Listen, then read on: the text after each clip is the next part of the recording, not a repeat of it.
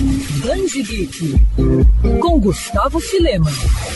Para muitas gerações, Ayrton Senna é um super-herói. O nome do piloto faz parte até hoje do imaginário popular, seja pelas histórias contadas por quem acompanhou de perto sua trajetória ou pela importância dele para o esporte brasileiro. Há 30 anos, Ayrton conquistava o tricampeonato mundial de Fórmula 1 em Suzuka, no Japão. E para comemorar a data, a estrela lançou uma edição especial do clássico Autorama. A nova versão homenageia o piloto e traz réplicas dos modelos das equipes Lotus e McLaren, defendidas por Senna. Fascinado por brinquedos que envolviam alta velocidade, verdade, Ayrton manteve uma longa relação com a marca, tanto que foi garoto propaganda do Autorama dos Campeões da Estrela. A nova edição do Autorama vai ser vendida apenas no site da marca de brinquedos, em edição limitada. Quer ouvir essa coluna novamente? É só procurar nas plataformas de streaming de áudio.